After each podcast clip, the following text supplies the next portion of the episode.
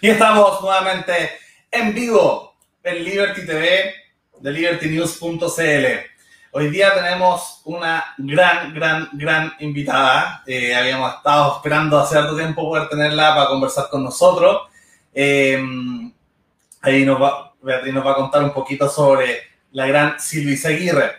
Bueno, que conduce conmigo Beatriz Sotomayor, psicóloga de la Universidad Católica, redactora en jefa de Liberty News, y directora de Contonías también. Eh, y bueno, vamos a hablar sobre, mm, sobre una candidata constituyente eh, que va por el distrito número 10, que es el distrito, ¿cierto?, de Providencia, de Santiago Centro, de Ñuñoa y varias comunas más. Entonces, eh, es uno de nuestros personajes favoritos también dentro del, del canal, así que bueno, vamos a, a, tratar de sacarle el mayor jugo posible a esta conversación. Así que por favor, Beatriz, coméntanos un poco más sobre Silvia antes de partir con la conversación. Bueno, dicen que la envidia es una cosa muy fea. Y bueno, yo le tengo profunda envidia porque es una mujer con muchos, muchos logros. Pero no te deseo mal, te deseo que salgas elegida constituyente. Doctora en filosofía de la Universidad Albert Ludwig de Friburgo, Alemania. Investigador del CEP desde 2014. Nos encanta el CEP. Nosotros pensamos que es neocórtex del país. Eh, fue directora de la licenciatura de filosofía en la pontificia. En, ah, en la, yo estudié la pontificia, así que lo siento. En la Universidad Andrés Bello, entre los años 2006 y 2009, posteriormente ingresó como investigadora en el Centro de Estudios Públicos entre 2010 y 2011 y en los siguientes se incorporó como asesora del ministro de Educación donde permaneció hasta 2014. Actualmente miembro del Consejo Asesor Ministerial del Ministerio de Ciencia, miembro del Consejo Asesor Social del COES, Fundación Sumate, Hogar de Cristo y en y de Chile Dual, Fundación Técnico Profesional, además de columnista semanal de La Tercera. Obtuvo sus grados académicos de licenciada en Filosofía con Summa Cum Laude, Universidad de Chile, y de doctorado con Magna Cum Laude, Universidad Albert Ludwig de Fribourg, Alemania. ¡Wow! Seca y Matea. Estamos tan contentos de tenerte acá, así que un abrazo grande. Adelante, Silvia. Uh. Eh, ¿Silvia? Tienes que, tienes que sacarte el muchas, muchas gracias, Beatriz. Muchas gracias, Lucas. La verdad es que todos los logros que mencionó Beatriz no se comparan con la principal tarea y la más desafiante, diría yo, que he tenido dos en mi vida. Uno, ser mamá, ser mamá y ser jefa de hogar, que no es fácil, y yo creo que muchas mujeres compartimos eso. Y dos, haber sido profesora eh, de filosofía en tercer y cuarto medio, en un colegio vulnerable en Renca, un gran desafío, Mira, el, eh, sacar un doctorado en Alemania es una alpargata comparado con ese desafío, así que todo mi respeto y, valoración a los profesores.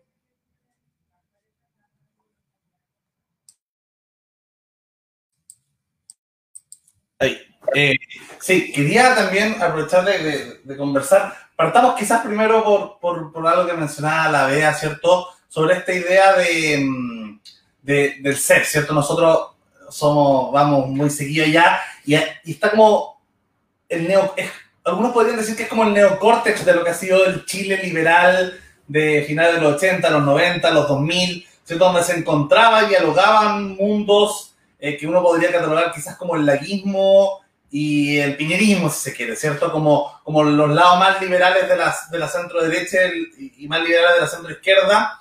Y el ser estos últimos años, ah, con, con Leonía a la cabeza, ¿cierto? Eh, salió del closet 100% y dijo como somos un centro de estudios liberal. Eh, antes se, sabía, pero no se decía con tanta fuerza, yo siento, y estos últimos años ha, sido tremendo y fundamental para poder eh, generar, ¿cierto? Esa, ese lugar y ese encuentro donde hablan distintos mundos, eh, y yo creo que son los que, bueno, lejos para mí, en, en, mi opinión, es el think tank más importante en el país. Eh, entonces, preguntarte un poco cómo se dio y cómo se, se da, cómo defendías tú el primero el pensamiento de, del sector público y el pensamiento de Silvia y Seguirre, ¿cierto? Eh, ¿Están sincronizados o, o, es solamente, o, o tú tenés, no sé, quizá una, una opinión más de derecha, más de izquierda, eh, de lo que tú ves de, de, lo que es el CEP? ¿Cómo, ¿Cómo lo podríamos definir en, esa primera, en esta primera Silvia set pista, ¿cierto? Mira, Luca. Ya, mi amor, estoy en, el programa. Bueno, esto significa ser jefa de hogar y madre acá con mi hija. Oye, a ver, el CEP es una institución liberal, pero muchas veces la palabra liberal denota demasiados significados distintos. El CEP es liberal clásico, muy inspirado en lo que fueron los pensadores de la ilustración escocesa, inglesa, alemana.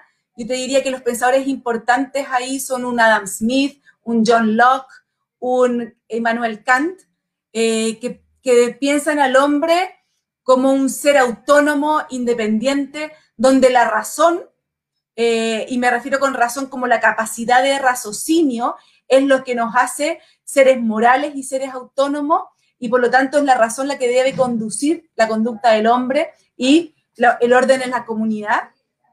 Y en ese sentido el CEP es, es yo creo que en su, en su espíritu es muy liberal clásico, inspirado en estos autores.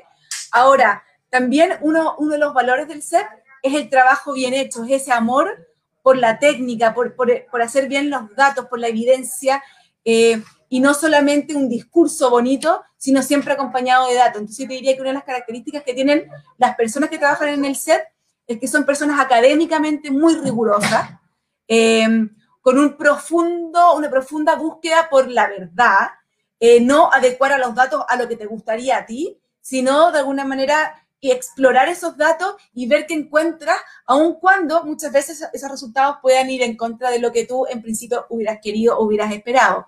Yo creo que la rigurosidad intelectual y académica del CEP es uno de sus valores y eso hace que tengas un espectro de personas que trabajan en el CEP muy variopinto, desde personas de derecha a personas que yo te diría que son de centro izquierda socialdemócrata. ¿ya? Ese es como el espectro del CEP. Yo siempre me encontré en un... Y siempre he sido liberal, y siempre me ha complicado esta distinción entre derecha y izquierda, porque he sido liberal clásica y, te diría que muy cercana a Rawls en ese sentido, y, eso se puede confundir con socialdemócrata o con liberal, eh, pero hoy día, por ejemplo, estoy yendo como constituyente por un cupo de Vamos por Chile, que es la alianza centro-derecha en Chile. Así que eso.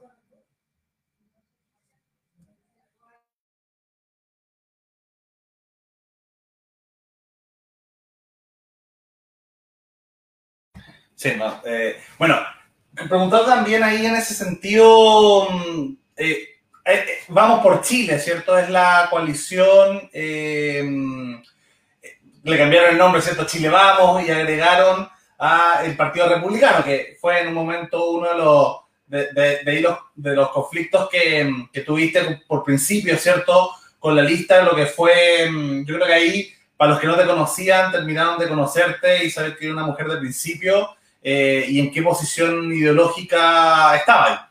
Eh, yo creo que fue, fue particularmente mm, valiente de tu parte, ¿cierto? Y, y honesta intelectualmente eh, en esa línea. Entonces, claro, tú te, toca hoy día, ¿cierto?, en esta coalición eh, con la centro derecha, pero antes de eso estuviste en Ciudadanos, que, que hoy día están en la centro izquierda. Entonces, e, está en ese aspecto que uno podría llamar como el centro liberal. Eh, también tú, hace poquito estuviste, eh, fuiste nombrada, ¿cierto?, como parte de, de, los equipos programáticos de Sebastián Sichel. Hay un grupo ahí interesante, ¿cierto?, de liberales que se posicionan en este centro y que pueden hacer dialogar a, los liberales del centro izquierda rusianos con los liberales más clásicos, ¿cierto? Un liberalismo moderno, un liberalismo demócrata, si se quiere. Eh, ¿Cómo ves tú el, futuro, el futuro político más o menos inmediato, inmediato de estos posicionamientos que se van dando, ¿cierto? Eh, entre los distintos liberales, porque vemos que están ustedes, ¿cierto? Que está este grupo de Sebastián Sichel dentro de Chile Vamos, está Gópolis también dentro de Chile Vamos, al otro lado ya está en, la lista de la prueba, está unido, ¿cierto? El Partido Liberal, Liberal, Ciudadano, ¿cierto?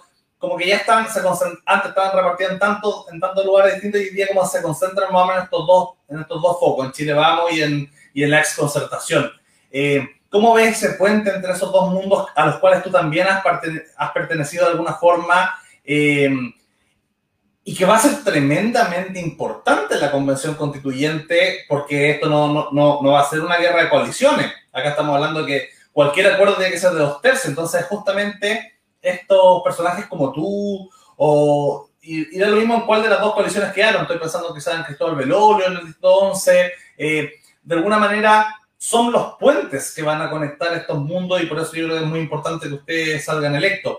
¿Cómo ves un poco el diálogo entre, lo, entre las distintas, estas dos principales coaliciones y estos dos principales eh, sectores político-ideológicos?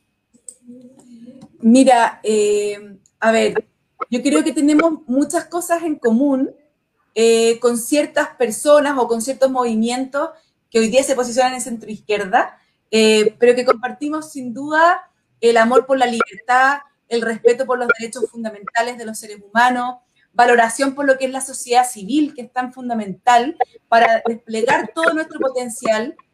Eh, también eh, una cierta concepción del Estado que es fundamental porque es el ente al cual le hemos entregado, por ejemplo, el monopolio de la violencia, al cual es, es la institución que tiene que velar por la democracia, por el respeto de los derechos fundamentales y que tiene que ser también el que nos garantice cierto estado de bienestar para tener una sociedad más justa y equitativa. Entonces, yo creo que hay, aspectos que, coincidimos. Lo que pasa, y, es lo que, y lo que yo veo, es que hoy día en la exconcertación, está muy dividida, muy fragmentada, no, sola, no solamente como pacto entre distintos partidos, sino que al interior de los partidos, yo veo al, PS muy fragmentado, veo a la democracia cristiana fragmentada, eh, con mucha diversidad y sin un proyecto político claro y siempre mirando hacia la izquierda, tratando de hacer alianzas con un grupo mucho más polarizado y más extremo, que incluso a veces opta por el camino no pacífico, sino por la violencia. Entonces yo siento que mientras existe esa situación política, eh, probablemente sea la centro derecha la que gane las elecciones, porque son los que están de alguna forma respondiendo a estas demandas que son de personas que quieren que Chile cambie, que Chile mejore, que Chile avance, pero no por la vía de la violencia y por reformas graduales. Y creo que mientras ese espacio la centroizquierda lo ceda, ¿verdad? Eh, eh, se lo va a tomar, por supuesto, la centro-derecha. De hecho, hace muy poco estuve con Daniel Jadwe, candidato presidencial del Partido Comunista, y él eh, lo dijo abiertamente, que él consideraba que todas las personas que pertenecían a la exconcertación eran gente de derecha, ¿verdad? Porque ahí puso la, la, vara, te fijas, es decir, el Partido Comunismo para la izquierda es lo que es izquierda, porque el resto él los llamó de frentón en su cara de derecha. Entonces, mientras existe esa situación, yo lo veo sumamente complejo. Y te lo digo, ¿y por qué complejo? Porque yo pertenezco a un movimiento que se llama Sumamos, que está llevando como candidato presidencial a Sebastián Sichel, que está conformado en gran parte por personas que vienen de la exconcertación, personas que venían del PPD, personas que venían de la democracia cristiana principalmente, y que desencantados con lo que ha pasado en estos últimos años, eh, han emigrado a este movimiento, que es un movimiento de centro, moderado, que cree en la justicia, que cree en la equidad, pero también que cree en la modernidad, que cree en el ser humano, que quiere darle libertad, quiere que se desarrolle con mayores, mejores condiciones, pero también cree en la sociedad civil, cree en un Estado fuerte y cree en una sociedad civil fuerte. Y eso es lo que queremos empujar nosotros. Y hoy día, ese, ese pensamiento, lamentablemente, eh, hay poco espacio en la, en la centroizquierda. Eh, pero me parece que en la Convención Constituyente, dado que vamos a tener que alcanzar los dos tercios para los acuerdos, eh, es importante que justamente este mundo de centro, que articula posiciones de la centro izquierda y de la centro derecha, pueden jugar un rol bien importante articulando y dialogando, creando puentes entre dos mundos. Eh, me llama me llama profundamente la atención el tema de que todos, todos desde el Partido Socialista inclusive sean todos de derecha. Digo, eso de deshumanizar cuando uno niega, eh, no, no digo que haya nada de malo en ser de derecha, yo soy de derecha, pero cuando uno niega la particularidad de las personas y dicen son todos iguales, básicamente clones los unos de los otros, están negando la humanidad, la humanidad claramente, claramente eso es un futura obra de arte. Así que, pero eh, digamos, eh, negar la humanidad del resto, porque, digamos, nosotros somos los diferentes y el resto son todos iguales, todos sin, todos son, no sé, Gengis Khan o a la derecha Gengis Khan, me, me parece absurdo, ridículo y, y, de verdad requiere, la, no son, la derecha no es un bloque, y claramente no un bloque odioso como lo quieren pintar. Otra cosa, quería entrar más en cancha. Eh, ¿Cuáles son tus propuestas? Como, digamos que por la magia de Liberty News, te declaramos constituyente y te pasamos la, la pluma constituyente y tienes que escribir un artículo. ¿Cuál sería? ¿Solo uno? A ver, primero me gustaría decir, Beatriz, que así como Daniel Jadwe tilda de derecha a todos los que están a la derecha del Partido Comunista, también pasa, y es cosa de ver un poco lo que, lo que pasa en Twitter, ¿verdad? Que todos los que están a la izquierda del Partido Republicano son de izquierda y le dicen a mucha gente que milita, en, incluso en la UDI o en Renovación Nacional, que son de izquierda, y a mí me, me, me tachan de zurda los de republicano, y en la izquierda me tachan de facha. Entonces, mira, yo hago oídos sordos, creo que hay un juego maniqueo entre el bien y el mal, la derecha y la izquierda, la polarización, que no ayuda, no niega el diálogo, niega lo, que es la racionalidad y simplemente te pone etiquetas para tratar de dejarte muda. Yo no creo en eso. Eh, respecto de, la, de las propuestas, es que, ¿sabes qué? Si la constitución tuviera solamente un artículo, no sería una constitución, ¿ya? Eh. Porque la constitución es el rayado de la cancha donde vamos a jugar. Entonces, si tú querías hacer, si es imaginémonos que esta constitución es como la cancha de fútbol. Si pones solamente un arco, eso no es fútbol, ¿te fijas? O sea, tenemos que dibujar las cuatro esquinas, tenemos que dibujar todo el rayado de la cancha. ¿Y eso qué significa? Así muy, muy en breve. Significa, por una parte, crear lo que es el Estado, el ente estatal, al cual le vamos a entregar el monopolio de la violencia, y eso significa entregarle también los límites al Estado respecto del uso de esa fuerza y muy estrictamente cómo la va a usar y en qué condiciones. Y por eso también la otra cara de la moneda es cuando creas el Estado, cómo proteges, cómo proteges a la ciudadanía sus derechos fundamentales para que este Estado no pueda oprimirte. Entonces es la construcción de un Estado que vela por el bien común, por una parte, y por la otra parte, protección de la ciudadanía para que este Estado, ¿verdad?, no rompa el equilibrio y no te oprima. Eso es lo que es la Constitución y que regula las normas de convivencia de una ciudadanía. Y en ese sentido, a mí me gustaría, y acá vengo con la propuesta, eh, fortalecer la sociedad civil y, por supuesto, proteger todos los que son los derechos de los ciudadanos y sus libertades, que me parecen fundamentales e intransables. Y, por otra parte, fortalecer al Estado, fortalecer al Estado para que efectivamente nos proteja. Y cuando digo proteja, para que sea un Estado fuerte, que pueda velar por la seguridad y el Estado de Derecho, por una parte, pero al mismo tiempo para que sea un Estado eficaz y moderno, para que nos pueda prestar los servicios del cual demandamos de forma eficiente. Eso también es protección. Y creo que eso es tal vez la principal tarea de la Constitución. Hay otros temas como temas medioambientales, ¿verdad? Hay otros temas que tienen que ver con eh, eh, el libre emprendimiento o la protección de la niñez o el tema de la educación, que es muy fundamental, pero me parece que estos dos temas son los, los más relevantes a la hora de escribir una constitución, si tuviera que reducirlo así como en una frase. Eh, quería preguntarte, Silvia, también, bueno, de alguna forma, tú mencionabas, ¿cierto? Asumemos que, que también tenés como esta corporación Convergencia Liberal. Y en un momento, Convergencia Liberal, antes de que se convirtiera en su memo, muchos de ellos apoyaron el rechazo. Y de las pocas voces que apoyaron el apruebo, fue la tuya, ¿cierto? Antes de que se tomara este acuerdo, obviamente, del grupo, y la de Sebastián Sichel, que también apoyó el apruebo. Y justamente la única constituyente que va a ese grupo eres tú, que estuvo por el apruebo, y Sebastián Sichel se convirtió eh, en uno de los candidatos eh, justamente más competitivos y, el sector de, de, RN que ha apoyado ¿cierto? A, a, Sebastián era un sector que venía del mundo del rechazo. Estoy pensando en Tomás Fuentes, ¿cierto? Que cercano al mundo, al mundo Entonces, de alguna manera, ustedes, eh, que al estar en el lado ganador de la historia, ¿cierto? Se vieron beneficiados de alguna manera con, y, le pasó a, a, a, todos. O sea, Briones en Evópolis también en el sector más aprovista, Lavín dentro de la UDI, eh, Desbordes dentro del RN. De alguna manera, los que, los que apoyaron a Pro eh, quedaron en una mejor situación de competitividad a nivel presidencial y yo creo que eso también se va a manifestar en cuanto que puede, puede que exista un castigo a, a, los, ciertos candidatos, ciertos políticos que se fueron eh, muy duro por el lado del rechazo. O sea, probablemente José Antonio Caz, eh, bueno, ya ha descendido mucho la encuesta eh, y dentro de los partidos más duros también pasa lo mismo. Esperemos que también pase con, los sectores que no se sumaron al acuerdo del 15N, como el alcalde Howard mencionaba, ¿cierto?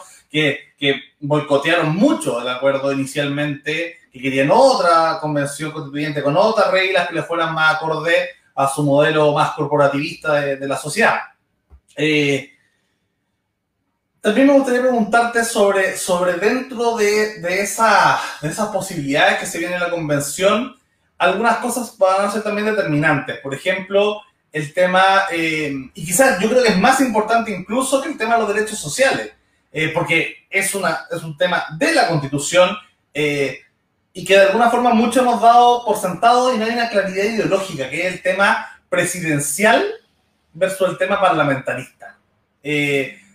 Ha habido una relación histórica, ¿cierto?, entre, entre el mundo liberal y el parlamentarismo, pero en Latinoamérica, en nuestro continente, el parlamentarismo no suena algo tan lejano, tan afuera. Entonces, ¿cómo crees tú que se van a dar estas correlaciones de fuerza internas con respecto a esa temática, a la te, al, al tema presidencial parlamentario? Muchas voces critican que hay una, hay un hiperpresidencialismo que ya no da más, que, que gran parte de esta crisis un poco eso.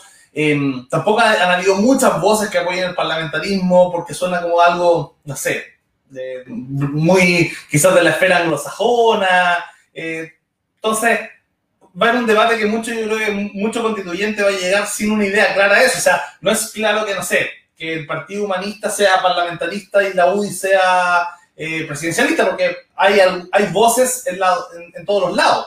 Eh, muchos de los más parlamentaristas han sido justamente Ignacio Walker, por ejemplo eh, que, que, es de. Entonces, ¿cómo ves tú que se, que se puedan dar esas relaciones y cuál es tu opinión personal al respecto de, de esta materia que es uno de los temas principales de una constituyente?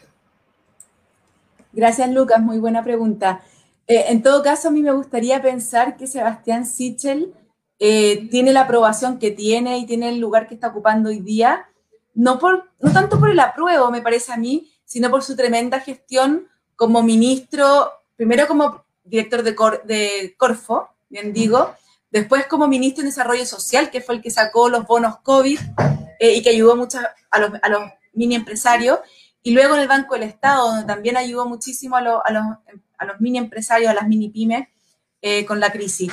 Respecto a tu pregunta, claro, es un tema clave, ¿cómo vamos a organizar este Estado? Mi amor, estoy, estoy... Ya, mi amor, llévatelo. Ahí. Bueno, perdón. No, la mayoría tiene, vaya para allá.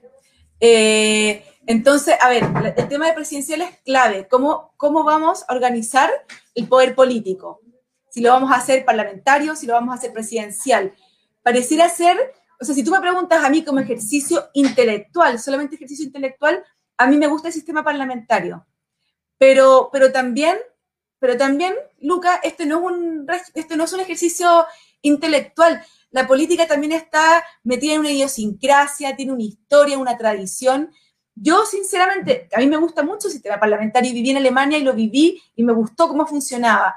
Eh, tiene muchas ventajas, pero yo no sé si tenemos la tradición para poder implementarlo en Chile. Es, bien rupturista con lo que ha sido nuestra tradición. Entonces, no sé si va a funcionar. Y, y, creo que más allá del régimen, si va a ser parlamentario, presidencial o semipresidencial, lo más importante es que sea un sistema coherente y consistente. Hay buenos sistemas muy democráticos que son presidenciales y funcionan bien porque tienen, tienen unas reglas del juego que están diseñadas para que funcione bien y de gobernabilidad. Hay sistemas como el nuestro, ¿verdad? Que están que no funciona, que no es coherente. No existe un país donde funcione el presidencialismo con las atribuciones que se tiene en Chile con un parlamento proporcional. No existe eso, ¿te fijas? Y nosotros lo tenemos y por lo tanto el ámbito, el, clima de desgobierno que hay, no tiene mucho que ver con las facultades del presidente o con la personalidad del presidente, sino con las reglas o el diseño del sistema político. Por lo tanto, yo creo que más, más allá de qué régimen vamos a elegir, lo importante es que sea coherente y consistente. Si vamos a optar por un régimen parlamentario, que esté bien diseñado. Si vamos a optar por un régimen presidencial o semipresidencial, que esté bien diseñado de manera que permita gobernabilidad.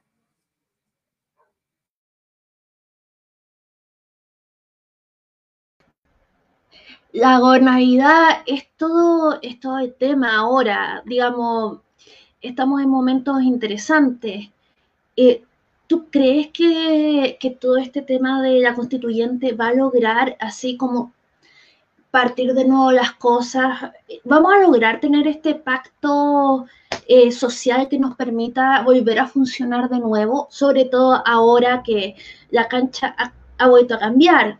Cambió en, en octubre de 2019 y ahora con la pandemia cambió de nuevo. Y el mundo y vamos a salir a un mundo distinto, en el cual la cuarta revolución industrial se aceleró y, digamos, el clima político ha cambiado. ¿Qué opinas tú? ¿Tú, crees que esto, precisamente, este proceso es lo que Chile necesita ahora o necesita otras cosas también?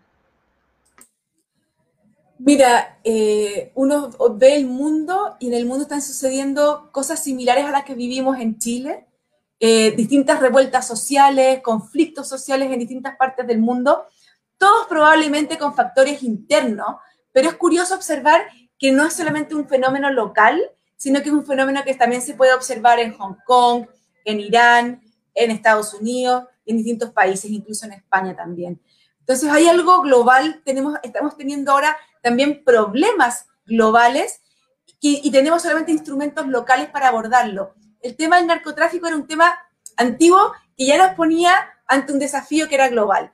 Pero hoy día tenemos un desafío del cambio climático, que es un desafío global y sin embargo no tenemos hoy día las instituciones, ¿verdad? Tanto legislativas eh, o ejecutivas para poder abordarlo de forma global. Y tenemos también todos los desafíos que tienen que ver con las redes sociales, con, con Google, con Facebook, con todas estas plataformas que son tan importantes para nuestra vida diaria y que impactan en todo el mundo, ¿verdad? Y no tenemos los instrumentos para lidiar con ellos. O sea, tenemos fenómenos globales que yo no creo que la Constitución va a resolver esos conflictos, ¿ya? Podemos adelantar un camino, pero esos son desafíos que van más allá de nosotros.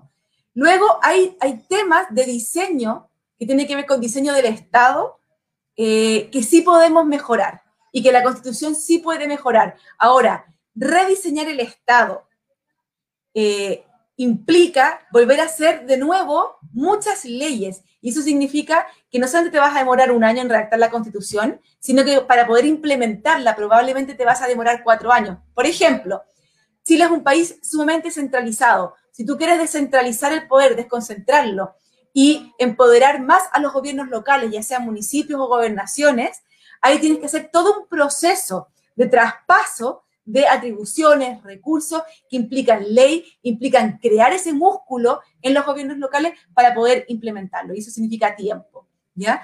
Y por lo tanto eso se va a demorar. Creo que la Constitución no resuelve los principales problemas de Chile, como son el tema de la injusticia social, por ejemplo, de la inequidad, de la mala prestación de servicios del Estado. Eh, eso no lo va a resolver la Constitución. Eso también depende de cómo tenemos al Estado, si ponemos operadores políticos en el Estado o si ponemos realmente gente calificada. Va a depender de nuestra economía, necesitamos tener los recursos suficientes para poder financiar estos sistemas, pero al menos vamos a poder mejorar lo que es el sistema político. Y, esta, y, y lo que la gente tiene que entender, me parece a mí, y hay mucho candidato vendiendo humo, es que, es que la salud, la educación, las pensiones no se mejoran a través de la Constitución, se mejoran a través de políticas públicas. ¿Y quiénes son los encargados de hacer esas políticas públicas? Los gobiernos y el Congreso.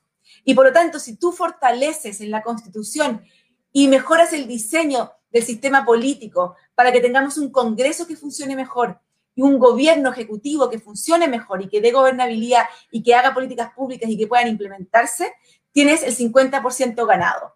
Luego, depende de cómo lo implementas, ¿verdad? Y ahí es otra batalla bastante difícil de dar, pero tienes que darla. Yo creo que este es un punto de partida. Tenemos una crisis política muy fuerte en Chile. La nueva constitución es un punto de partida. Es un punto de partida frágil puede salir bien, puede salir mal, es un riesgo, podemos quedar igual también, eh, pero tenemos que hacer todo lo posible, todo lo posible para que sea un punto de partida hacia algo mejor. Yo creo que esa es la gran apuesta, es donde tenemos todos los chilenos la esperanza y tenemos que aprovechar esta oportunidad. No son muchas las que se dan en la vida y en la historia para aprovechar estas oportunidades y de construir algo mejor. Y eso requiere generosidad, requiere diálogo, requiere participación ciudadana. Eh, quería aprovechar de, de, preguntarte, Silvia, dos cosas. Uno, primero, bueno, no había un comentario ahí que preguntaba un poco más sobre el tema de lo, del liberalismo clásico y quiero conectarlo con el futuro más que con los principios. Eh, ¿Cuál crees que podrían ser estos los desafíos de, de un liberalismo hoy día? Ya no, no hablar del siglo XXI, sino que hablar de la década de lo, del 2020, ¿cierto? De esta década que se viene, que eh, ha sido movida, ha sido tumultuosa, ha sido, tú decir, e, estos casos de Hong Kong, ¿cierto? De, de, de Cataluña. Yo creo que venimos viendo una especie de, de, de, cam, de, de cambios sociales o formas para transmitir esos cambios sociales, diría desde la primavera árabe del 2011, Occupy Wall Street, ¿cierto? Eh, ciertos destrozos que se dieron en Londres ese mismo año, el movimiento estudiantil en Chile, eh, y, y, en todo el mundo se ha dado con todos los colores políticos, porque se puede dar con los indignados de España contra un sistema que liberal en lo económico no es, eh, se puede dar en Chile, se puede dar en China, o sea, indistintamente del color político hay formas, las redes sociales, ¿cierto? La forma de comunicarnos ha generado una nueva forma de manifestarse, eh, o de hacer revoluciones, no lo sé no sé hasta, hasta qué punto decía, pero, pero este liberalismo, eh, que uno puede llamar clásico, moderno, eh, ¿cuáles son los desafíos principales que tiene en Chile y el mundo eh, para, para, el siglo XXI? ¿Cuáles son las, las, temáticas, crees tú, que son como, mira, no sé, eh, pongo un ejemplo, el siglo XIX fue la separación de la iglesia y el Estado, el fin de la esclavitud, el siglo XX fue cierto una lucha contra los totalitarismos fascistas y comunistas, ¿cierto? Eh, en, en, esta década, en, esto, en estos tiempos que vienen, porque ojalá la constitución sea algo que se proyecte por, por un par de décadas al menos. Eh, ¿Cuál crees tú que podría ser ese granito de arena como una pensadora, un intelectual liberal, ¿cierto? Eh, que se enmarca, como, como, como decían en los comentarios recién, entre ciertos pensadores eh, para este Chile que se viene o, para, como tú bien decías, ¿cierto? Que es una cosa tan global, tan que se dan varias partes. ¿Cuál sería para ti eh, los temas que crees que, el liberalismo va a enfrentar esta década y las próximas también? O sea, ¿cuáles son como los asuntos clave? Mira, el liberalismo, y eso es lo bonito que tiene, el liberalismo se funda en principio y, eso lo hace tan actual siempre, tan vigente, porque son los mismos, de alguna manera, los mismos desafíos humanos que estamos enfrentando, pero en distintas circunstancias, en distintas condiciones y contextos históricos. ¿Cuáles son los principales desafíos del liberalismo? Yo creo que son muchos. La principal amenaza del liberalismo me parece a mí que es el populismo. Y es increíble, pero en el siglo XXI hemos visto que, que ha cundido el populismo y que ha cundido incluso un populismo autoritario. ¿Ya? En Europa del Este hay populismos autoritarios, para qué decir en Asia y ahora también en Latinoamérica. Entonces tenemos ese, ese principal ¿verdad? desafío de, de cómo creamos una comunidad democrática fundada en la razón y no en la demagogia. Eso es como un uno de los desafíos grandes que tiene el, el, el, liberalismo. Yo hace 20 años no hubiera pensado que este era un desafío del siglo XXI y mira cómo estamos. estamos ese es uno de los principales desafíos. Otro desafío importante del liberalismo eh, tiene que ver con, con dos sentimientos muy propios del ser humano. Uno, la libertad, la libertad para poder desarrollarse como persona y sin embargo, esa libertad que es tan propia del, del, liberalismo y que lo fomenta porque cree que el ser humano tiene dos principios básicos. Todo ser humano nace libre y somos todos iguales en derecho. Y eso hace, por lo tanto, que queramos depositar en cada persona la responsabilidad de su vida y tenemos que entregarle entonces las herramientas para que esa persona pueda desarrollarse y ser realmente responsable y autónoma respecto a su proyecto de vida y el Estado tiene que permitir el despliegue de estos distintos proyectos de vida. Pero eso choca con dos sentimientos, diría yo, que tiene el ser humano que tiene que ver con un sentimiento más básico, que es la protección ante el peligro.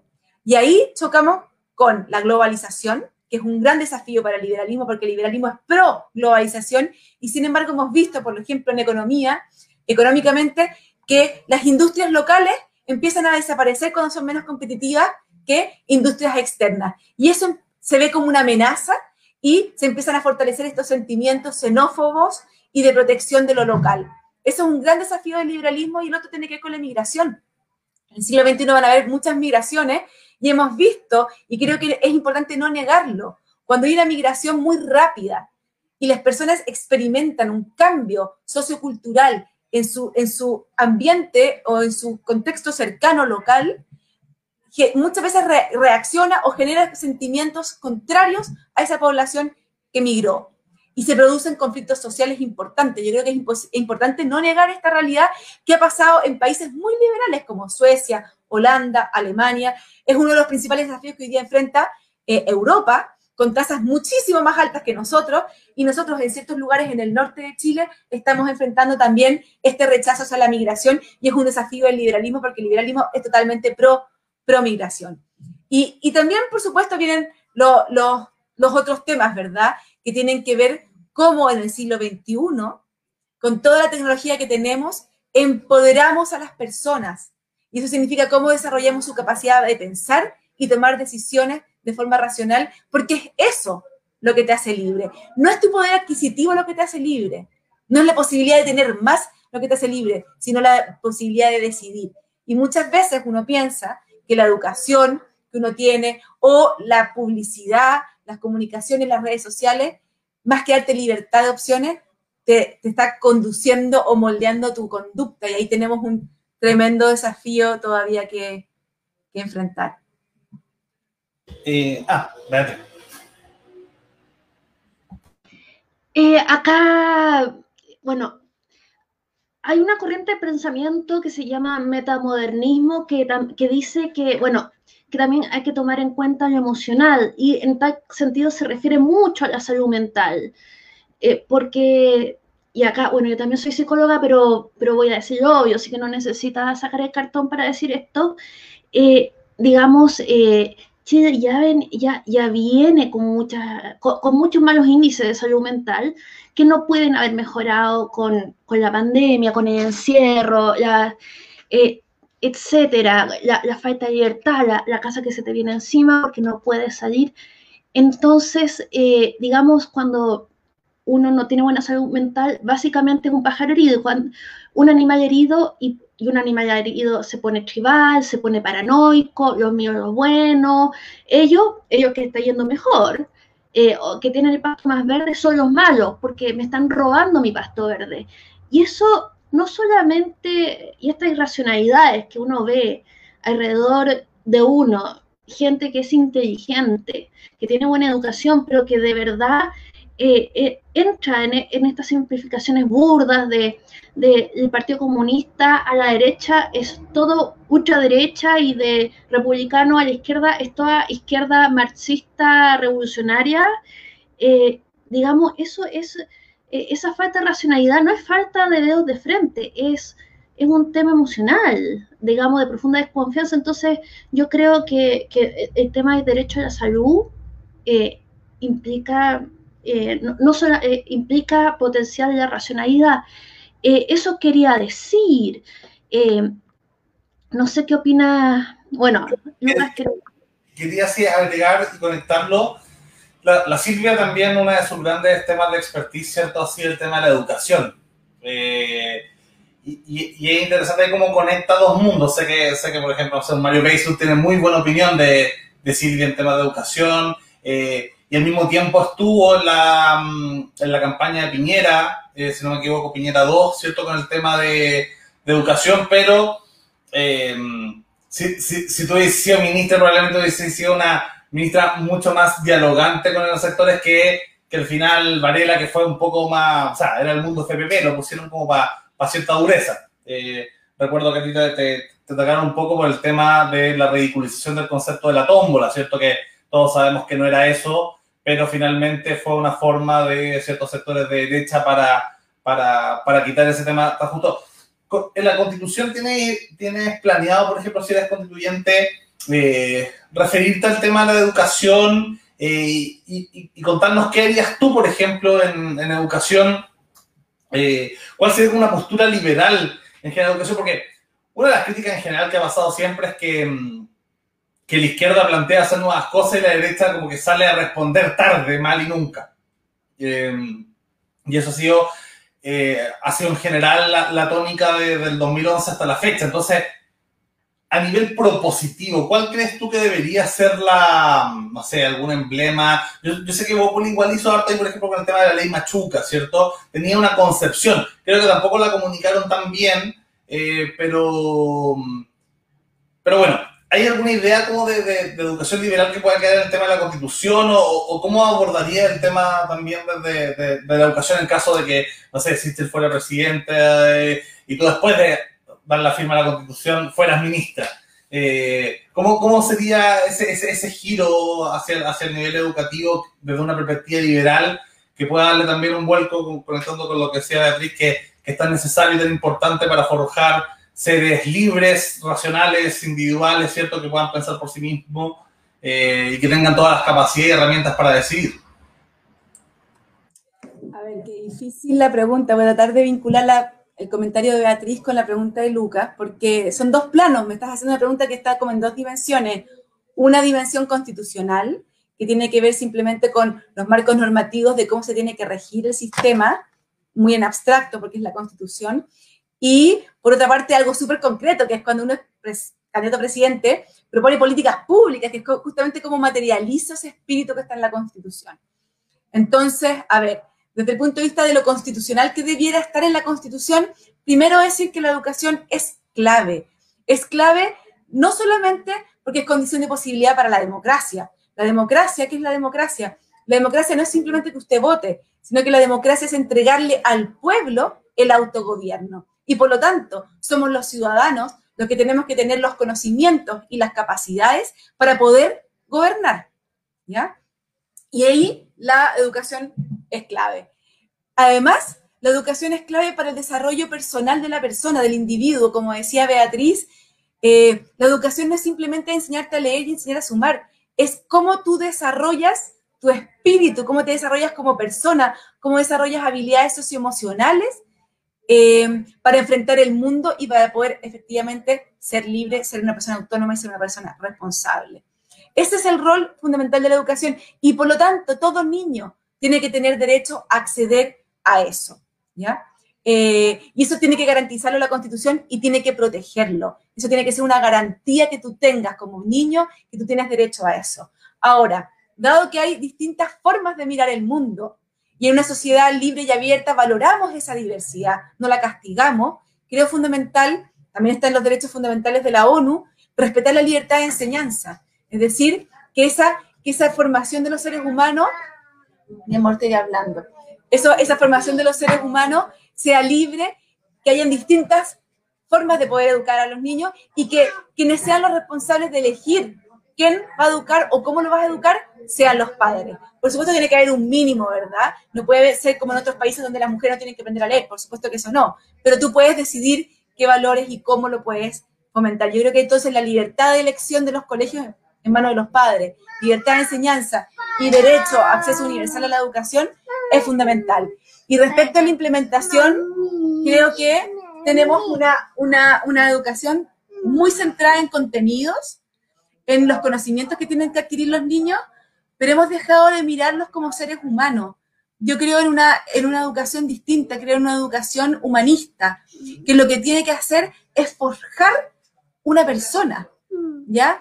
Y, eso significa darle herramientas emocionales, herramientas sociales, herramientas también, por supuesto, intelectuales y físicas para que ese niño pueda desplegarse. ¿Y cómo se materializa eso? se materializa con muy buenos profesores, con una formación y un enfoque distinto. Y para eso requieres políticas públicas, requieres reformar la, la formación en la universidad. Acá tengo a mi hija que me está diciendo que pare. Tienes que mejorar la formación de los profesores en la universidad. Eso es clave, clave, clave. Pero también el currículum, los materiales, los recursos educativos. Así que eso. Oye, voy a tener que dejarlos acá. Mi, mi, me está llamando acá. Sí, obvio, no, agradecerte Silvia por, por la conversación. Eh, te deseamos el mayor de los éxitos. Ojalá salga electa constituyente eh, desde ya, cuando quieras también. cuenta con el Liberty para que conversemos del, tema también que, que, contingente que se vaya necesitando. mucho éxito también a, al SEA en su campaña presidencial.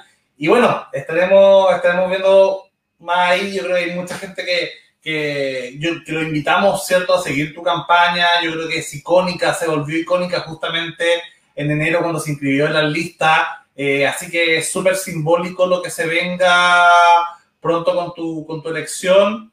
Y, y, bueno, muchas gracias por estar acá, muchas gracias a todos los que nos vieron. Les recuerdo, el canal eh, Diverti TV en YouTube, Diverti News en Facebook. Así que gracias Silvia, gracias Beatriz y nos vemos Gracias a ustedes, gracias Beatriz y gracias Lucas. Muchas gracias.